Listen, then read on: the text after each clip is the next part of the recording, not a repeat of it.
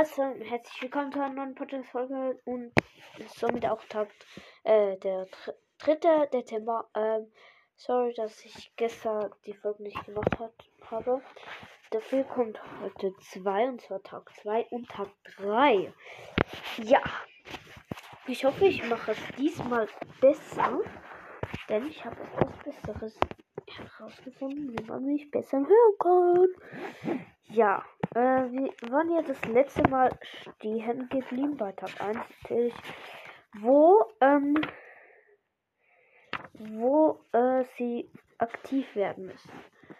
Weil äh, eben bei fast allen ist der Ofen, äh, ja, eine Art kaputt gegangen oder so, kein Plan. Und ja, de deshalb kommt heute Tag 2, also jetzt. Und dann später noch Tag 3. Ja, also, ich würde sagen, ich fange mal an. Also, erst langsam legte sich bei allen die Aufregung. Onkel Titus versuchte noch einmal einige Male beim Gaswerk, um bei der Feuerwehr anzurufen. Doch es war hoffnungslos. Andauernd hörte er nur das Besitzzeichen. Na schön, wir werden schon erfahren, was da los war. Ich schlage vor, wir frühstücken erst einmal. Leider gibt es keinen warmen Kakao und keine frischen Brötchen aus, einem, aus dem Ofen. Aber verhungern und verdursten werden wir schon nicht. Nach dem Frühstück, Frühstück schnappte sich Justus sein Fahrrad und zu dritt machten, sie sich, machten sich die Freunde wie geplant auf den Weg in die Stadt. Onkel Titus rief ihnen hinterher und hört auch einmal um, ob anderen Leuten etwas Ähnliches passiert ist. Vielleicht gibt es neue Informationen zu den Vorfällen. Der, der Schrottplatz von Onkel Titus lag etwas außerhalb von Rocky Beach. Dicht nebeneinander fuhren Justus, Peter und Bob die Küstenstraße entlang. Von hier aus konnte man immer wieder auf den weiten Ozean blicken. Rocky Beach lag direkt am Pazifik. Schließlich bogen sie in eine schmal schmalere Straße ein und Justus fuhr in der Mitte. Wir werden uns nicht nur umhören, sondern direkt Kommissar Reynolds befragen. Der wird wissen, was geschehen ist. Sie kannten den Kommissar sehr gut und hatten ihm schon oft bei komplizierten Fällen geholfen. Darum hatte er sie vor, vor einiger Zeit zu seiner geheimen Spezialeinheit geändert. Die drei Fragezeichen erreichten jetzt den Marktplatz von Rocky Beach. Um den Brunnen der kleinen Stadt hatte man viele Stände für den Weihnachtsmarkt aufgebaut. Wie jedes Jahr gab es hier gebrannte Mandeln, Schmalzgebäck, Bratwurst, Christbaumschmuck und Holzfiguren aller Art zu kaufen. Doch der Platz war wie leergefegt. Dafür hatte sich vor dem Polizeirevier eine große Menschentraube versammelt. Aufgeregte Stimmen waren zu hören. Justus, Pete und Bob steckten ihre Räder ab und gingen darauf zu. Auf der Eingangstreppe zur Polizeistation stand Kommissar Reynolds. Ihm lief der Schweiß von der Stirn und, at und atemlos sprach er in die Menge in, ah, in ein Megafon. Nun beruhigen Sie sich doch alle. Ich weiß auch nicht, was beim Gaswerk schiefgelaufen ist. Doch wir werden uns darum kümmern und Sie informieren. Zurzeit besteht kein Grund zur Panik. Ein kräftiger Mann drängte sich nach vorn. Kein, kein Grund zur Panik? rief er wütend. Mir ist meine Erbsensuppe um die Ohren geflogen. Der Kommissar, der Kommissar hob beide Hände und redete jetzt ohne Megafon. Ich werde gleich persönlich zum Gaswerk fahren und mir die nötigen, Information, nötigen Informationen einholen. Bitte haben Sie etwas Geduld. Es besteht, wie gesagt, kein Grund zur Panik. Die drei Freunde hatten alles mit angehört, und Bob schüttelte den Kopf. Wenn Kommissar Reynolds noch einmal das Wort in den, in den Mund nimmt, dann steht, entsteht tatsächlich Panik. Aber ich wüsste auch gerne, auch gern, was heute Morgen los war. Justus hob Peter und Bob zum Seiteneingang des Polizeireviers. Das wüsste ich auch gern. Los, komm mit! Wir wissen ja, wie, wie wir jederzeit zu, zu Reynolds ins Büro kommen können. Immerhin sind wir seine Spezialeinheit. Kurz darauf standen, sie, standen die drei Fragezeichen vor einer verschlossenen Eisentür in der Seitenstraße. Peter war der Schlossexperte der, De der Detektive. Den Geheimcode habe ich immer im Kopf, grinste er. Jetzt so ein Bild beim Hintergang, wo so eine äh, Eisentür ist und den Code, wo Peter eingibt. Sesam, öffne dich, rief Peter und schob die entriegelte Tür ganz auf. Vielleicht sollte Reynolds den Geheimcode einmal ändern. Der weiß ja in, inzwischen fast jeder. Bob ging als erstes durch die Tür. Mein Vater ist noch schlimmer.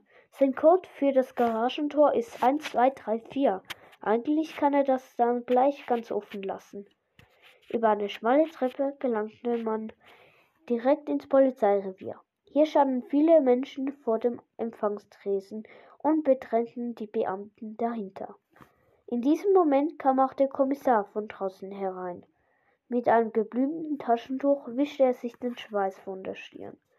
Erst als er die drei Fragezeichen entdeckte, erhellte sich sein Gesicht und er ging mit schnellen Schritten auf sie zu. Gut, dass ihr da seid, sagte er leise. Oh, gut, dass ihr da seid, sagte er leise und schnappte dabei nach Luft. Meine Spezialeinheit ist an Ort und Stelle, wenn, es, wenn ich sie brauche. Ich habe keine Ahnung, was hier los ist. Und das so kurz vor Weihnachten und so kurz vor meiner Pensionierung. Justus sprach genauso leise. Haben Sie denn schon irgendwelche Informationen über die Vorfälle? Nein, nicht die geringsten. Telefonisch erreiche ich niemanden. Auch bei mir ist heute Morgen der Kaffeepott auf dem Herd in die Luft geflogen. Ich muss sofort zum Gaswerk der Stadt fahren. Nur die können jetzt, können jetzt weiterhelfen. Vorher musste ich eben die Menge draußen beruhigen. Ich glaube aber kaum, dass, mir das, dass es mir gelungen ist. Immer mehr Menschen strömten, immer mehr Menschen strömten, strömten in die Polizeiwache. Justus sah sich um. Das glaube ich nicht, Kommissar Reynolds. Das sind alles, die sind alle sehr aufgeregt. Wäre wär es in Ordnung, wenn wir sie begleiten würden? Ja, das wäre wunderbar. Ich habe im Moment jede Hilfe, ich kann im Moment jede Hilfe gebrauchen. Schnell wie wir, schnell, wir verschwinden durch, das, durch den Seiteneingang. Dort steckt mein Dienstwagen. Eilig, eilig liefen alle die schmalen, schmale Treppe wieder hinunter und standen kurz darauf in der Seitenstraße. Der Kommissar zeigte auf ein Polizeifahrzeug. Los, schnell, alle einsteigen! Die drei setzten sich auf den Rücksitz und der Kommissar startete den Motor. Diesmal fahre ich nicht mit Blaulicht und Sirene. Niemand soll merken, dass ich verschwinde. Meine Kollegen werden die Leute schon beruhigen. Der Polizist lenkte den Wagen durch weitere Seitenstraßen und kurz darauf befanden sie sich auf der Küstenstraße. Das Gaswerk von Rocky Beach lag im Norden der Stadt. Nach wenigen Minuten hatten, hatten sie das Gel Werksgelände erreicht und Kommissar Reynolds packte direkt vor dem Eingang eines alten Backsteingebäudes. Dahinter stand man dahinter konnte man riesige Rohrleitungen, unzählige Ventile und runde Tanks erblicken. Vor dem Eingang stand ein weiteres Fahrzeug. Nun seht euch das an, staunte Peter. Die Feuerwehr ist auch schon da. Jetzt wird die Sache langsam spannend. Der Kommissar stieg aus. Also ich könnte darauf gut verzichten. Ruhige Weihnachten habe ich mir anders vorgestellt. Folgt mir. Dann sieht man so ein Logo, äh, ein, also Rocky Beach, Stadtwerke, das Wasser, Gas, Wasser, Strom. Alles, alles aus einer Hand. Ich weiß, jetzt habe ich irgendwie ein bisschen doof vorgelesen. Immer wieder müssen wir wiederholen. Ja. Dann gab es hier so Sudokus mit so Zahlencodes. Äh, der erste Code bei der äh, beim Schloss war 4232, beim Safe war es 6512 und bei der Ka Geldkasse Geldkassette war es 6531. Ja, das war Tag 2. Tag 3 sieht dann so aus.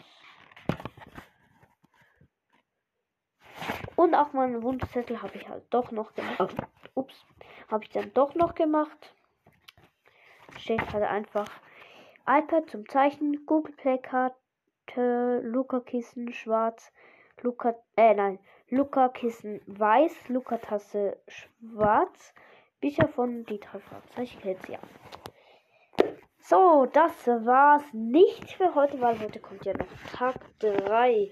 Ich hoffe, es hat euch äh, mal gefallen, weil alle haben geschrieben, also ich habe gefragt, kann ich gut verlesen? Fast alle haben Nein geschrieben. Äh, RIP an der Stelle. Und ja, dann macht's gut. Bis zum nächsten Mal. Tschüssi.